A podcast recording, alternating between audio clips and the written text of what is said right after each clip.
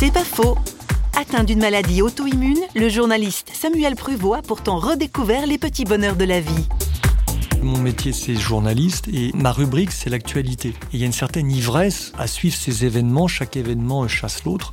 Mais les choses les plus importantes, par exemple le sourire de votre enfant, tel ou tel geste délicat de votre femme, non pas que vous les méprisez, mais vous avez tendance à courir dans ce monde.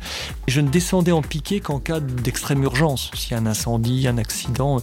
Et donc cette maladie, euh, je suis passé du lièvre, qui à mon avis est mon tempérament naturel, à la tortue. Et là, j'avoue que comme le Seigneur m'a remis dans la poussière et sur le sol, ah ben, je vois maintenant tous les détails. Quoi. Euh, les devoirs des enfants, j'ai cinq enfants, les devoirs des enfants qui vont pas, celui qui a des bobos, l'autre qui est content. Et pour moi, c'est une grande joie, une, une grande redécouverte. C'est pas faux, vous a été proposé par Parole.fm.